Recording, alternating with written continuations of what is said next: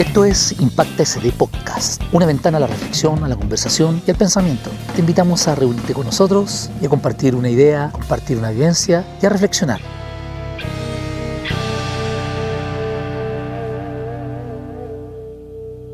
Bienvenidos a Impacta. Hola amigos, hoy día estamos haciendo historia. Estamos comenzando un proceso acá en el Colegio Saint Dominic con nuestro podcast Saint Dominic San Dominic eh, en un trabajo eh, integrado con chicos de cuarto, en un ámbito escolar, pero tenemos muchas sorpresas para la comunidad San Dominic. Esperemos que nos esté escuchando pronto. Vamos a, tener varios proyectos y estoy con los protagonistas de la historia que en este momento, este momento. Eh, estoy con Anita Laura Rumbo, con Bastián Munt, Arlet, parte del equipo, y tenemos un invitado de lujo para iniciar nuestro primer podcast y nuestra primera conversación sobre temas de actualidad, historia, miscelánea y aportar a, la cultura de nuestro colegio. Ese es el objetivo. ¿No es cierto, Basti? Esto es un momento importante. Por supuesto. Sí. Bueno, estamos bien motivados. Este es un proyecto que hemos iniciado con algunos compañeros de cuarto y el gigante Carlos. Y ahora daremos inicio a la primera edición de este programa piloto, que espero que puedan escucharlo. Va a estar disponible en redes sociales y los medios que encontremos convenientes. No puedo dejar de mencionarte, también tenemos los controles técnicos a Fabro, así que... Eh, sí, casi se nos olvida.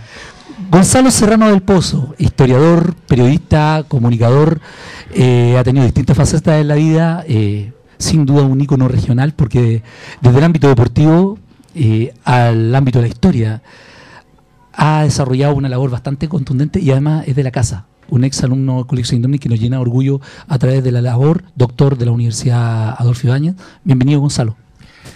Hola, muchas gracias por la invitación. La verdad que es un verdadero orgullo ser parte de este programa piloto. Felicitarlo a ustedes por la, por la iniciativa. Y ha pasado mucho tiempo desde que yo estaba en el colegio. Recuerdo que, nuestros máximos proyectos de radio era hacer algo en el recreo, poner música. No existía podcast, no existía WhatsApp, ni muchas de las cosas que hoy día ustedes tienen. Y la gracia es cómo se puede hacer, sacar provecho de esa, de esa tecnología en, la difusión de la cultura y en el desarrollo eh, ahora estudiantil, pero más tarde profesional. Gonzalo, eh, los chicos te van a hacer algunas preguntas que son interesantes en la conversación. Yo voy a contextualizar en algunos aspectos. Tú comenzaste apasionado por el periodismo y la historia, siempre en ese camino el área humanista, pero de repente de, estuviste en los medios de comunicación y en un instante te fuiste por el área, por el área deportiva. Tu historia está muy ligada y ahí comparto esa pasión con Santiago Wander de Valparaíso, que más allá que un club es una forma de vida.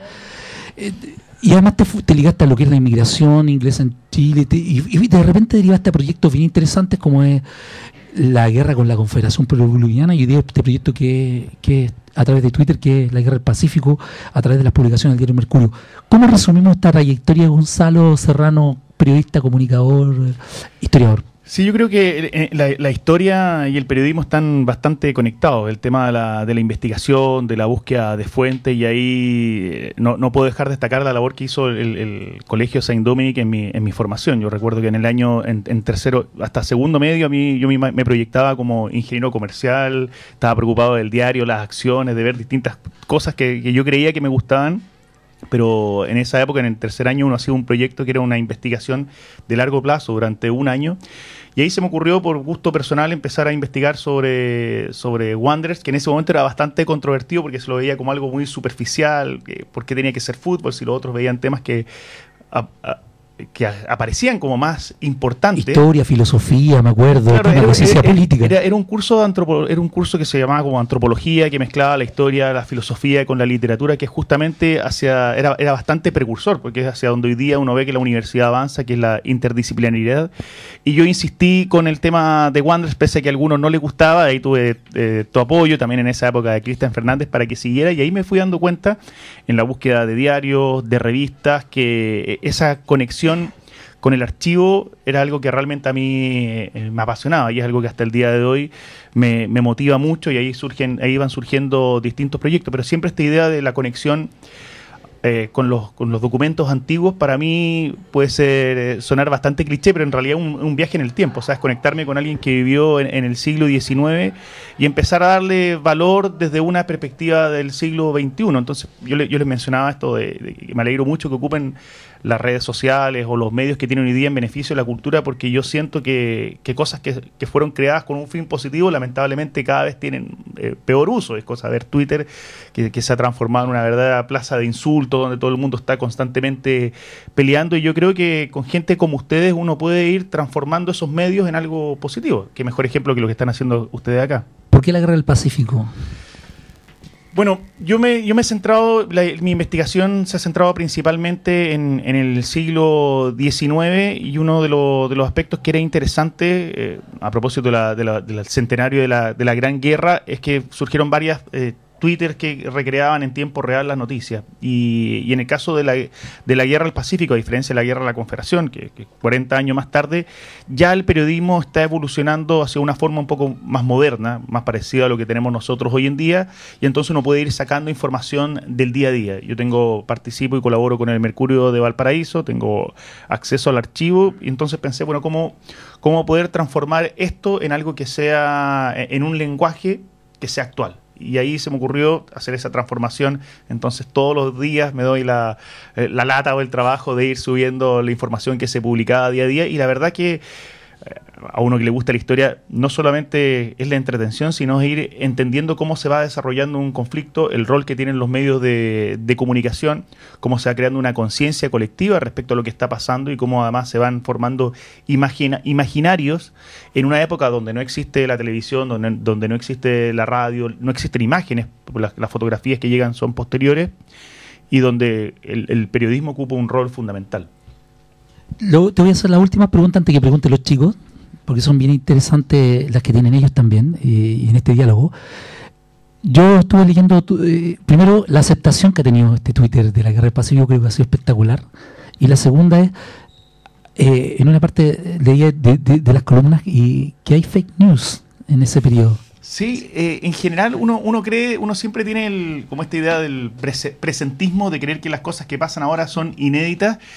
Y la verdad que hay muchas cosas que se repiten. O sea, es, es muy, ellos hablan de las bolas. Las bolas son las la fake news y hay muchos fake news. Hay fake news de Argentina, de Perú, de Chile y constantemente van apareciendo y también, hay, hay, hay un, por ejemplo, hace dos semanas encontré una, una fake news que era que habían acusado a un tipo que era moreno en una época donde no existían afroamericanos, en, prácticamente no existían en Chile, todavía no llegaban los haitianos, y inmediatamente la gente lo relaciona con peruano y lo empiezan a perseguir. El tipo corre muy rápido y llegó al consulado británico y resulta que era eh, jamaiquino. Entonces, quizá era algún tatarabuelo de Usain Bolt y gracias a eso se salvó. Pero Tiene también, que haber corrido muy rápido. sin, duda alguna. Y, así uno va encontrando muchas fake news porque a la larga la, ese tipo de noticias marcaban el ánimo respecto a la guerra. Eh, entonces, muy interesante cómo se van repitiendo cosas que al día de hoy nos parecen novedosas, pero que en realidad hace 140 años ya ocurrían. Eh, yo tengo una pregunta y es acerca de que hoy en día existe una preocupación súper grande en el término de que se piensa que lo, los medios de comunicación puedan reemplazar, por ejemplo, a los libros, al, incluso a los periódicos, en términos de, de, informar a la población acerca de la cultura o del pasado histórico, lo que sea. Sin embargo, esto que está haciendo usted, yo encuentro que es fomentar la misma cultura, pero usando los medios de comunicación, es decir, no, eh, quizás no eh, haciendo que la población sea más dependiente de los medios de comunicación, sino informarla cómo se hace con los libros, cómo se puede fomentar esta práctica en los medios de comunicación y olvidar este tema de la fake news o de la información errónea o de la gente que se llena la cabeza de información que está mal solo porque se deja llevar por las redes sociales.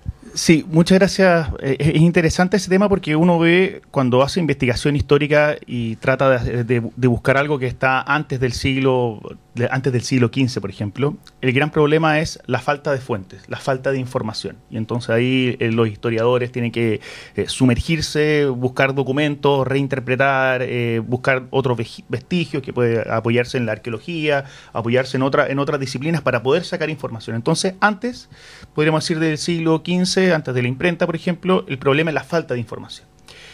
Y hoy día lo que tenemos es lo opuesto, es la superabundancia de información. Entonces son los especialistas, los periodistas, los historiadores o los, profesionales de otras disciplinas los que tienen que ser capaces de llevar a cabo un proceso de selección e informar y ayudar a que las personas se informen a través de las fuentes que son adecuadas.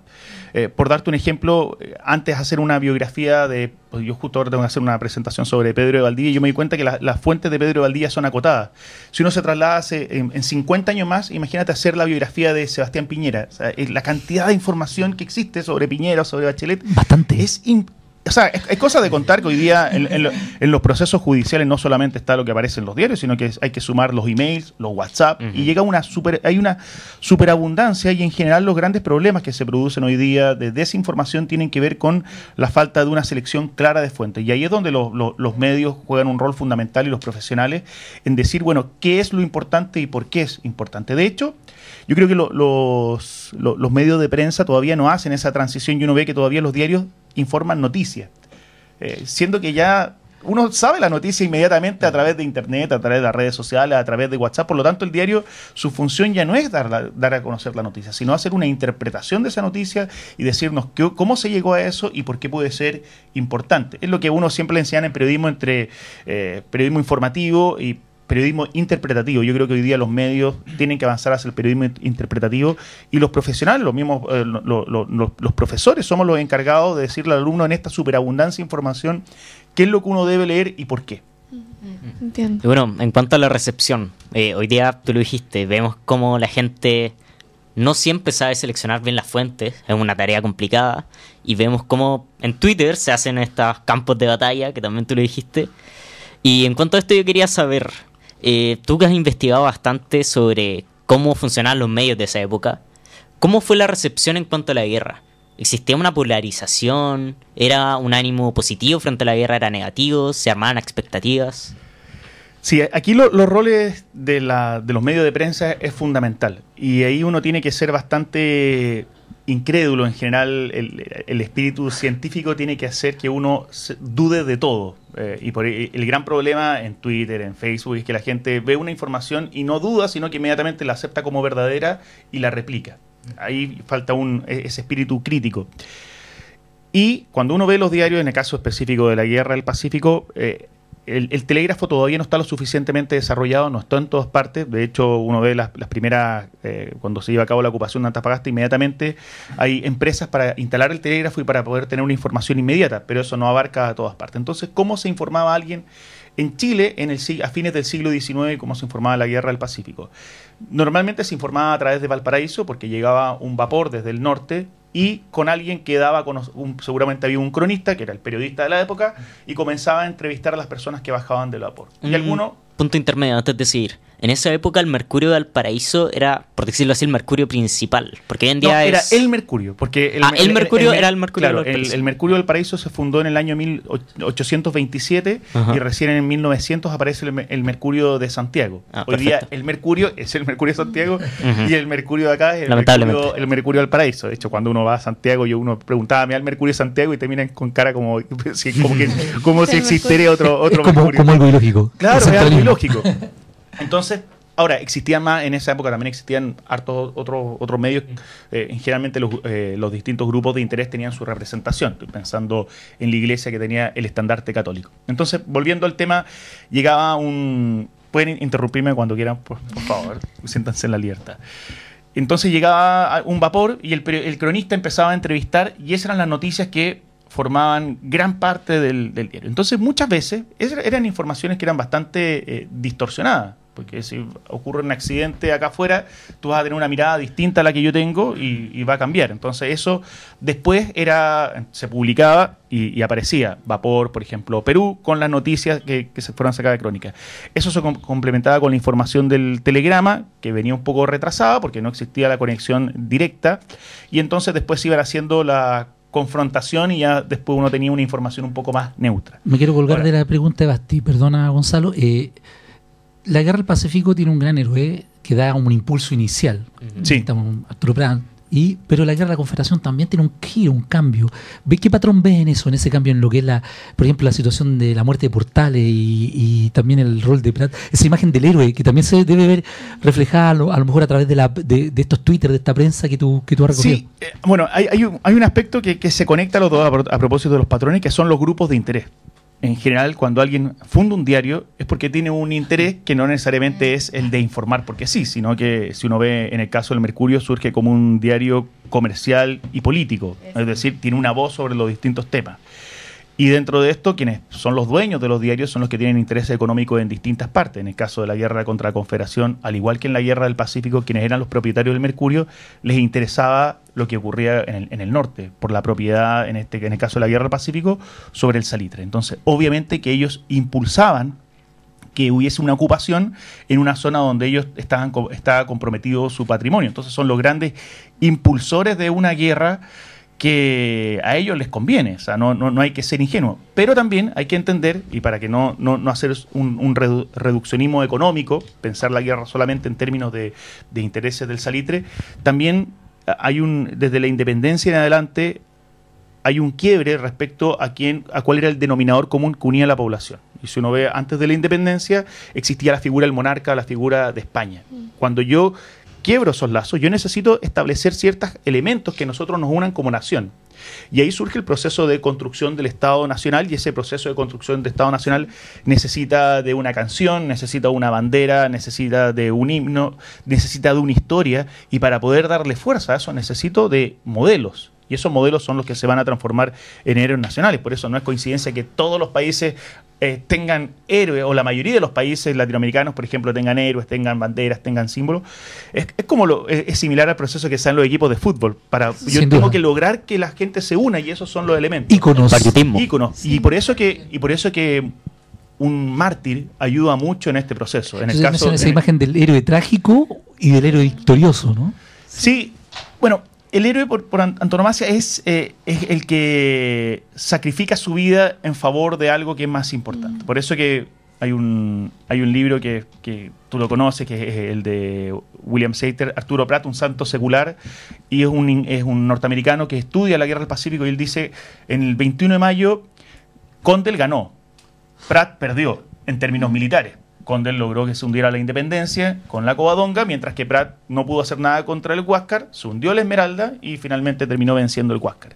Entonces, ¿por qué se apoya uno y por el otro? Ahí aparece en teoría, incluso nos escuchaba a, Gabriel Salazar decir, no, es que nuestro carácter, que somos derrotistas, que estamos, eh, que, somos tan eh, negativos, que buscamos en perder. Pesimista. Eh, pesimista, pero la verdad que no tiene que ver con eso. El, el, héroe se define por el sacrificio frente a una determinada circunstancia. Por eso que los 300 espartanos lo destacan no porque perdieron, sino porque ellos, sabiendo que iban a perder, estuvieron dispuestos a hacer el sacrificio. Y así ocurre con, lo, con el resto de los héroes. Entonces, por eso que que Pratt, pese a que hay una derrota militar, es una victoria moral que impulsa. Pero hay que entender, sí, que era un héroe esperado y buscado, porque si uno hace la, cronología de este Twitter que yo he ido subiendo, poco antes del 21 de mayo dice, estamos deseosos de noticias sobre lo que está pasando en el norte, a ver si ya hay alguna peleita, si aparece algún personaje, incluso hay señoras que se juntan y dicen, nosotros vamos a, hacer, armar una medalla para, que el, para el primer héroe que aparezca. Entonces existe la necesidad del héroe y con Pratt eh, se encuentra ahí de sobra. Estaba premeditado. Esperado más que premeditado porque no hay una voluntad de que eso eh, detrás de ese acto específico. Hay un anhelo. Claro, pero hay, hay un anhelo y, sin duda que eso va a marcar la guerra. Claro. Eh, la verdad es que a lo largo de la historia, yo creo, principalmente, posiblemente en la época de la que hablamos nosotros, han habido muchos sesgos para la información. Yo creo que entre los que habían, por ejemplo, los 1800 la Iglesia Católica, de repente los intereses económicos, ¿cuáles sesgos usted cree que haya actualmente para que tal vez la gente no tenga una mente tan abierta con respecto a la, información que recibe? O sea, siempre, hay, siempre va a haber grupos de interés que, que están interesados en apoyar su opinión y van a buscar que la información vaya de acuerdo a lo que ellos quieren. Eso es, es inevitable. Asimismo, es muy difícil una información que sea objetiva, porque desde el momento en que yo me, preocupo de algún tema, ya estoy haciendo un criterio de selección y estoy marcando la información por mi subjetividad. sea, uno, uno le enseña en el periodismo que el periodista tiene que ser objetivo, pero el momento que yo decido ser periodista deportivo a ser periodista político, ya tengo un sesgo porque considero que lo deportivo es más importante que lo político y viceversa. Entonces, ¿no siempre es un problema que la información no sea entregada de forma objetiva? Es que nunca va a ser entregada de forma objetiva. Siempre, ya, ya en, en- en- Ya hay una posición, un punto de vista. Ajá. y hay una posición... inevitable? Y en, el, y en el uso del lenguaje yo estoy haciendo yo estoy haciendo una, una marca en lo que yo quiero. O sea, decir, eh, hablemos del 73, y yo digo gobierno militar, régimen militar, dictadura, yo estoy ya estoy dándole una, una valoración posturas distintas. una postura distinta. Entonces, en el mismo uso del lenguaje, yo estoy haciendo, estoy marcando la subjetividad. Lo importante, sí, en este labor que tiene que tener la prensa o el periodista, la aspiración es de objetividad, es decir, mostrar, miren, esto es, esta es esta posición, esta es la otra, y ahí uno puede ir sacando sus propias conclusiones. Pero es muy difícil pensar en algo que sea limpio, subjetivo, partiendo de la base que esto somos sujetos que marcamos esa subjetividad. Hola, bienvenido a Impacto SD, una ventana a la cultura, a la entretención, al mundo estudiantil y a toda la actualidad SD, un espacio donde compartimos con un gran equipo. Nos puedes encontrar en nuestras redes sociales y no olvides nuestro podcast cultural, Impacto SD, tu radio. Bueno, estamos de vuelta con Gonzalo Serrano del Pozo, historiador, profesor de la Universidad Adolfo Ibáñez, doctor en historia, también periodista con todo ese trabajo que ha realizado espectacular sobre la guerra de la Confederación Peruviana, la guerra del Pacífico ahí en Twitter y temas patrimoniales en Santiago Wander, ¿por qué no decirlo con orgullo? Un hombre del puerto, un hombre de la ciudad. Gonzalo, te, tengo que hacer la pregunta como historiador. Dime. Baradit, tu concepto. Espérense, yo de hecho vine preparado porque estaba esperando el momento exacto y yo traje a este pequeño para hablar de Brat. Ah, perfecto. Hay que hablar de Baradit, vamos a hablar de Brat porque en cierta forma este sujeto hay gente que lo odia, hay gente que lo ama, pero lo que ha hecho ha sido poner la historia en un punto donde mucha gente puede acceder a ella, pero ahí está la cuestión. ¿Es historia válida? ¿Es historia poco válida? ¿Es mejor? ¿Es peor? Mira, yo a diferencia de muchos eh, eh, historiadores, quizás porque no tengo los, pergaminos que tienen otros, yo, yo valoro lo que hace Baradit y valoro a cualquiera que, esté interesado en, en difundir la cultura. Eh, hacer una, un libro de historia en Chile no es fácil. Pocos, seguramente Baradit sí, pero pocos se hacen millonarios con esto. En general, publicar un libro una tarea sumamente pesada. Siempre se hace la comparación. Tener un hijo, publicar un libro, yo creo que es, es bastante más difícil. O sea, el libro de la guerra de la Confederación no fue un bestseller. no, no, no digamos que la gente me para y me pide autógrafo, ni tampoco lo he visto pirateado, que yo creo que es el sueño de cualquier persona que, que publica un libro. Entonces, en, el caso, en el caso de Baradit, yo parto inmediatamente valorando lo que él hace en, en la tarea de la difusión de la cultura. Pero, pues todo siempre tiene que pero, Pero. pero sí, a mí no me gusta la publicidad engañosa. Y en este caso, cuando uno dice que esta es la historia secreta de Chile, es publicidad engañosa, en el sentido de que la información que está acá está en otros libros de historia. De hecho, por ejemplo, yo, yo este es el número uno. Sí, el uno. Yo, yo alcancé, este, este yo lo, lo leí y cuando uno lee la biografía de Arturo, o el capítulo que está destinado a Arturo Prat, él se centra principalmente en el tema del, del espiritismo. Entonces, si uno no conoce la historia, dice, oye, qué interesante, Prat era espiritista y, y- y lo que vende de Baradit, la gracia de él, es decir, que poco menos que existían poderes eh, fácticos que estaban preocupados de ocultar esta información y que nadie supiera que Pratt era espiritista, porque choca con los valores eh, religiosos, y ahí uno, uno se puede pasar película de, claro, seguramente la Armada y la Iglesia estaban preocupados de esconder este archivo eh, que, de secreto donde decía que Conspiratorio. Claro, la, la- la- la teoría de la conspiración vende mucho. Pero si uno lee la biografía que hizo el historiador Gonzalo Vial sobre Arturo Prat, Gonzalo Vial fue ministro de Educación del gobierno militar, era un hombre cercano a la iglesia, nadie podría decir que es un tipo eh, de- liberal o abierto, muy conservador, y hay un capítulo que él dedica a Prat y el espiritismo. Por lo tanto, no es una historia secreta, ni es algo que a él- alguien le haya interesado ocultar. Entonces, cuando yo digo que esto es una historia secreta, estoy haciendo publicidad engañosa. Ahora, la gracia que tiene Baradit es que lo hace en un lenguaje eh, que es accesible a todo público, que no tiene notas al pie de página, que muchas, son la- que muchas veces son las cosas que hacen que un libro de historia pueda resultar Agobiante. a- a- a- claro, aburrido. Y, y lo otro es que siempre que yo le digo, mira, eh, no miren esto, ustedes van a querer mirarlo. Y ahí claramente hay un, hay un, hay, hay un artificio para poder vender más y que y le ha dado muchos réditos. También esto va acompañado de campañas editoriales de muy buenas muy buenos manejos a través en los medios de prensa que permite que un libro se pueda vender mucho más que otro. Pero si me, si, me dicen eh, estamos mejor con Baradit que antes sin Baradit, yo creo que está bien Baradit. Y de hecho, el, esta misma discusión que nosotros estamos llevando a cabo, yo prefiero que se haga que no se haga. Gonzalo, colgándome de lo mismo, eh, la gente lee historia en Chile, tú que estás en los círculos universitarios que son círculo donde obviamente ahí se, se, genera conocimiento y acá nosotros siempre estamos con, con, Anita, con Bastián y con otros chicos de cuarto medio hablando y criticando esta visión chilena, ¿no es cierto?, de que no nos acercamos realmente a la cultura, que faltan espacios, que no reflexionamos mucho, sino que estamos más bien en, este, en esta cosa del día a día que, no, que nos aleja del conocimiento, yo creo que se lee menos, pero ¿cómo lo ves tú esta aproximación de la gente con la historia? más con los cambios que se están dando. Bueno, hay una, eh, yo creo que uno, de, de, los autores más prolíficos en Chile es Benjamín Vicuña Maquena. Y supuestamente el gran impulso que tuvo Benjamín Vicuña Maquena fue cuando Andrés Bello le, le dijo escriba, escriba, que en Chile nadie lee. O sea, no, cuando, porque muchas veces uno muchas veces uno no quiere escribir porque no, es que si me leen se van a enojar. Eh, y la verdad que eso que tú dices que la gente hoy día lee menos eh, es, bien relativo, porque quizás antes era el analfabetismo, la falta de acceso a la cultura, y hoy día pueden ser las redes sociales que hacen que uno con el teléfono eh, cueste concentrarse y leer un libro. En general, yo creo que en Chile existe una...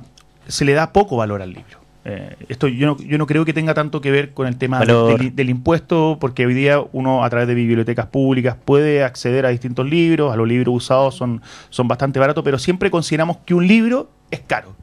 Pero de repente una, una piscola o... O sea, yo eh, para mí el mejor ejemplo para hablar de lo que a nosotros nos gusta, es lo que nosotros hicimos en Wanderers, que fue un libro de la historia del club que costaba 30 mil pesos. Y es un libro objetivamente muy bonito. Es, un libro que es algo que todos deberían tener en sus casas. De hecho, una familia bien formada debería tenerlo. No, pero hablando en serio, es una edición de lujo. Es una edición de lujo. Eh, entonces, eh, y uno dice, 30 mil pesos, ya, Perdón, Gonzalo, además que con foto inédita, eh, era un libro patrimonial, de verdad, y rescataba, no, perdón, me estoy alejando de la parte futbolística, rescataba gran parte de la historia de los procesos históricos de Valparaíso y de la inmigración. Eh, eso, ese libro lo hicimos con, con, un colega, Rodrigo Moreno, y la gracia era insertar la historia de Wanderers dentro de la historia de Valparaíso, porque si no, no se entiende ni la historia de Wander ni la historia de Valparaíso. Entonces, pero todos uno le decía, oye, el libro, 30 mil pesos, chuta, qué, qué caro, qué caro. Pero uno ve, ¿cuánto te cuesta una camiseta de Wanderers? O una camiseta de fútbol? Bastante. ¿Cuánto? 40 mil. 40 mil pesos. Y uno ve que los equipos, los equipos de fútbol cambian camiseta porque ahí está el negocio todos, los, mm. todos, los, todos los años y además tienen dos ediciones y uno ve que la gente no tiene problema en comprarse esa camiseta todos los años. Entonces tiene que ver con que no es, tiene que ver con, la, con las prioridades. Ahora, y para no, no, no desconectarme de la otra parte de tu pregunta, yo creo que el gran error, y un poco yo, lo, he, lo, he, mencionado en algunas cosas de prensa, el gran error de, de los, en este caso de los historiadores de las universidades, es que por una serie de exigencias o por muchas veces por un tema de vanidad intelectual se dedican a cosas tan específicas que finalmente no le interesan a la, mayoría de las personas y por eso que se pueden insertar personajes como Baradit o Pardex que son capaces de esa historia transformarla en un lenguaje que sea agradable, que sea entendible y que sea entretenido. Entonces yo creo que en Chile existe en general una un interés por la lectura y por, y por, la, por la historia de Chile. El, libro más vendido en la historia en la historia de nuestro país es Adiós al séptimo de línea de Jorge Nostroza, que es una novela de la guerra del Pacífico y que ha logrado insertar ciertos mitos sobre la guerra, como por ejemplo el tema de la, de la chupilca el diablo, que nunca existió, o sea, este, este de, que los, de, que los soldados tomaban pólvora con aguardiente para envalentonarse. Eso lo inventó Nostroza, no está en ninguna otra parte. No existe. No es un mito, es una novela, pero, pero te muestra cuál es la gracia y la lección que uno tiene que tomar de esto. El impacto que puede tener una novela en la, conformación de inconscientes colectivos. Entonces, y ahí uno dice, por algo la gente lee a Baradit y no lee, y no lee a otro historiador. Entonces yo creo que siempre hay que buscar los justos medios en el desarrollo de la cultura y, yo creo que uno tiene la obligación, si trabaja en la, en la universidad, y esto es válido para todas las disciplinas, preocuparse una parte de, la, de la pega que uno hace es de llevar esto al resto de la gente. Sí, eh, mire, me interesaría saber su opinión frente al cambio o en la malla currículum de historia, así como volverlo electivo. ¿Qué opina usted? Claro, o sea, también educación física y arte. Eh, mi pregunta es, o sea, quería saber cuál es su postura y qué sería el país si esto ocurre. ¿Qué afectaría a los jóvenes hoy en día, a las nuevas generaciones? Mira, yo, lo que lamento es que eh, en, en, el mundo actual la mayoría de las decisiones se tienen que tomar en base a evidencia científica. Y hoy día las decisiones que se toman son de carácter más bien ideológico y no son con una evidencia científica y tienen que ver más bien con un carácter político. Por ejemplo, en el caso de, educación física eh, se señala que cómo se saca educación cómo se saca educación física siendo que el país es el más obeso o tiene un nivel de obesidad extraordinario. Pero no existe ninguna evidencia científica que te diga que si tú sacas educación física el país va a ser más obeso, ni tampoco que con educación física somos menos obesos. Mm. Pero si hay evidencia científica, por ejemplo, lo veo, eh, en, esto lo, hacen, en, mi señora trabaja en la Universidad de André Bello y ellos tienen estudios que demuestran que venir con buzo al colegio te da un mejor rendimiento en clase. Hay una evidencia científica, porque tú te sientes más cómodo. O que hacer educación física en ciertas horas de, de la mañana te da mejor o peor rendimiento en ciertas materias. Entonces, uno si quiere hacer una reforma educacional en el siglo XXI, tiene que ser bajo parámetros científicos. ¿Quién te dice a ti, mm. desde un punto de vista, quién tiene una evidencia de que un curso de educación cívica o educación ciudadana te va a hacer mejor ciudadano? ¿O de verdad te va a llevar a las urnas a votar? No lo sé. O sea, yo te podría decir sí o no, pero la verdad que es, lo que nosotros nos preocupamos en la universidad de, de, inculcar en los alumnos, diferenciar la opinión de lo que yo encuentro bonito o feo, de lo que... Mira, aquí está la evidencia. Y eso no se ha hecho. Entonces hemos perdido mucho tiempo, hemos perdido muchos años en hacer cosas por un interés ideológico, por un carácter político y no con una evidencia que me permita a mí tomar decisiones serias, porque además esto va comprometido con millones de dólares que, que tiene que ver con una, reforma. Eh, bien interesante la pregunta de LED porque da otro tema que, es más global que la educación en realidad. Mm. En los países que nos gusta comprarnos, la OCDE, los países que llamamos desarrollados, habitualmente la educación es un tema de consenso nacional, donde todos saben y la planifican y la proyectan, ¿no es cierto?, como un tema de, desarrollo país. Pero además con un tema, cuando hablo de desarrollo no me refiero solo a parámetros económicos, sino que también obviamente a la vida nacional, a, la, lo que significa, ¿no cierto?, el crecimiento reflexivo, intelectual, la valoración del patrimonio, etcétera. ¿Cómo lo ves también complementando esa, esa visión a nivel de nuestra, nuestros desafíos país? Sí, aquí, aquí también el, gran problema es que tendemos a compararnos mucho con otras realidades que, son muy distintas desde el punto de vista histórico, desde el punto de vista cultural, y quizás esos modelos no nos sirven. Y además que también hay, hay, hay, una, hay, una, hay una aspiración de encontrar como una fórmula perfecta y siento que hay algo que es básico y que es mucho más sencillo. Eh, si tú no tienes buenos profesores, la mejor reforma curricular del mundo no te va a servir. No claro. Eh, eh, yo estudié historia porque tuve buenos profesores, incluyéndote a, ti, por supuesto, pero y en general uno le pregunta, ¿y tú por qué eres químico? No, porque yo tuve un profesor que me enseñó que la química era tanto. ¿Tú por qué eres ingeniero?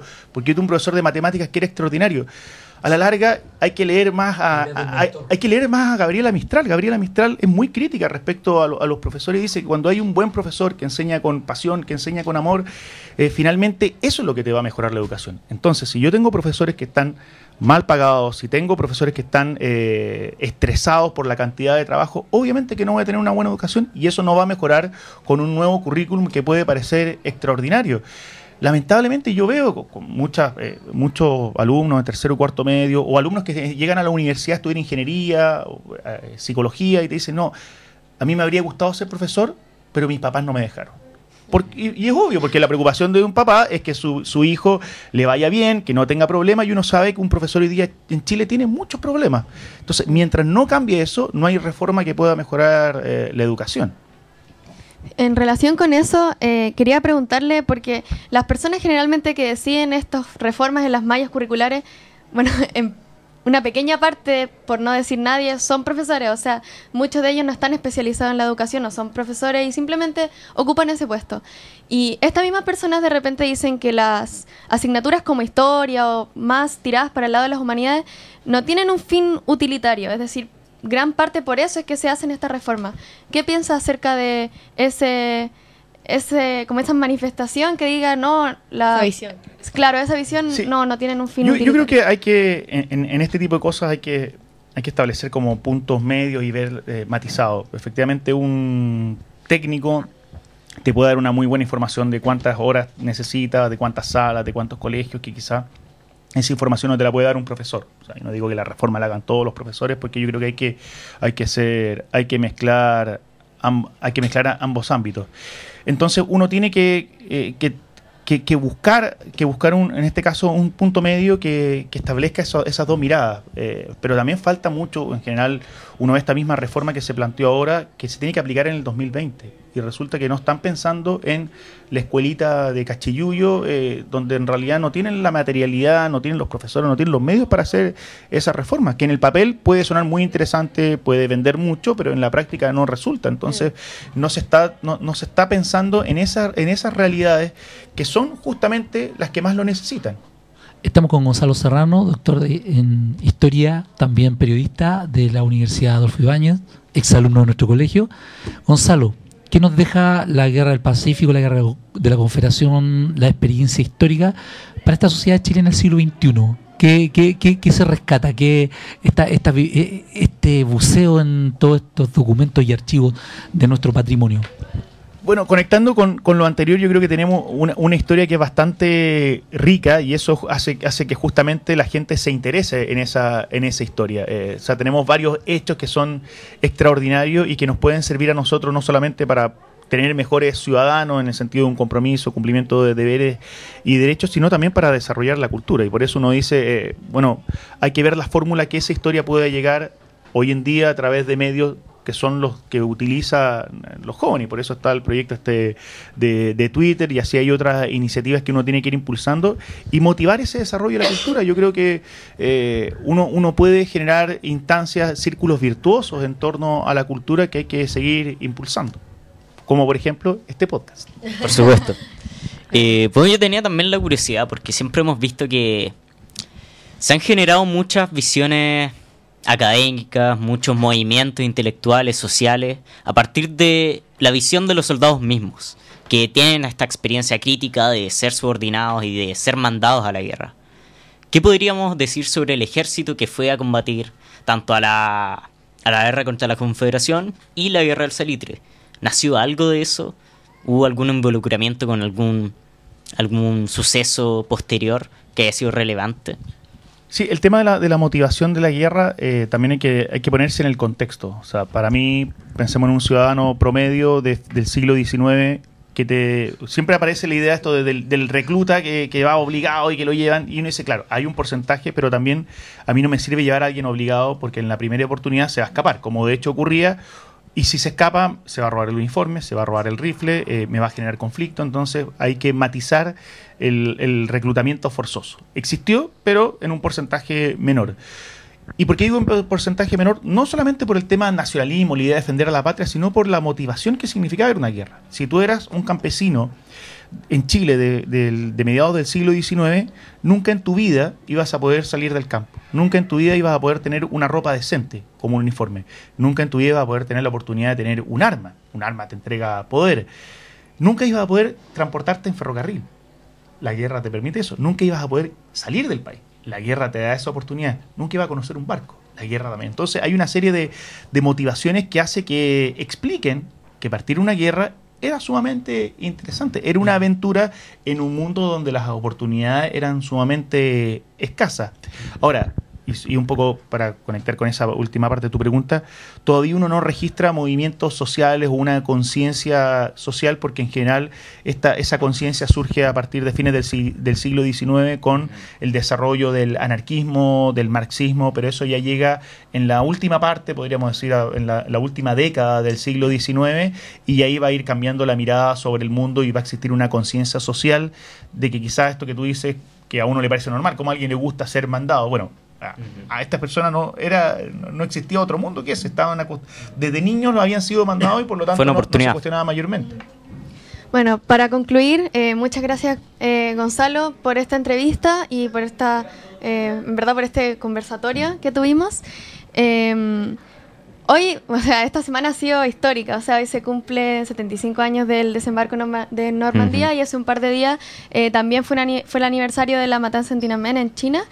Eh, y gracias a esta oportunidad nos damos cuenta que la historia no es solo para recordar algo que pasó hace un montón de años, sino para entender también cómo funciona la sociedad eh, y cómo corregir algunos errores que en el pasado se cometieron.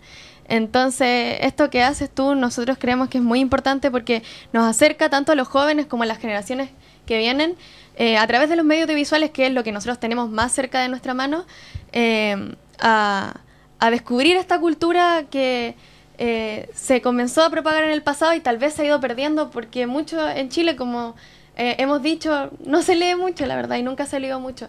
Entonces, a modo de conclusión, ¿cómo podemos acercar esto más a los jóvenes, tu obra y todo esto que, has hecho. Sí, la, historia hay, que entenderla no, no como un cúmulo de datos que hay que memorizar, sino que, que, que, nos sirven para comprender la naturaleza humana, para, para, para, reflexionar sobre los procesos, por qué estamos acá, por qué hacemos las cosas que, hacemos, cómo nos comportamos, y siempre, siempre vistas desde un punto de vista crítico y, y, asimismo valorar el mundo en que estamos, porque es un mundo donde tenemos muchísimo acceso a la cultura como nunca antes había existido, tenemos la posibilidad del conocimiento, que son eh, fronteras que uno no sabe hasta dónde van a llegar y por eso debemos aprovecharla. Por eso que los medios, las redes sociales, tenemos que hacer un buen uso de, esas redes, porque si no habían existido antes, eh, nosotros tenemos una enorme oportunidad y esa enorme oportunidad tiene que ver con el desarrollo de la cultura, con eh, aprovechar nuestras condiciones que tenemos y hay que impulsar eso. Eh, insisto, por eso es que este tipo de instancias son, son muy buenas para poder discutir, para poder eh, reflexionar, para poder cuestionarnos y mientras más preguntas queden, yo creo que, es mucho mejor. Gonzalo, vamos cerrando y te voy a dar las gracias a nombre del equipo del podcast Saint Dominic, que es nuestro podcast SD que está en este momento histórico. ¿Nuevos proyectos, Gonzalo? Guerra Civil de 1891 por ahí, ¿no? ¿Hay alguna cosa? Sí, Porque hay que completar la trilogía, pienso yo. Habría, habría, que hacer algo. Bueno, quizá una, una, una, opción sería sería hacer una publicación con todo este este, este material que he juntado y hay algunos proyectos con el, con el mismo Mercurio Valparaíso. Así que esperemos que, así como, como esto tenga un excelente resultado, le agradezco mucho a mí, además, haberme invitado a mí primero. Eh, estoy muy orgulloso que sean los alumnos del colegio donde yo estudié quienes, quienes llevan a cabo este tipo de iniciativas y ahí va a surgir algo. Así que vamos a, vamos a avanzar sobre eso. Gonzalo Serrano, muchas gracias. Muchas gracias al equipo de nuestro podcast, a Basti, a Arlet, a Anita, en los controles, a Gran Fabro. Y invitarlo a todos ustedes, eh, oyentes, a toda la gente que nos acompañe, en nuestra audiencia, para nuestra próxima edición con un invitado interesante. Gracias.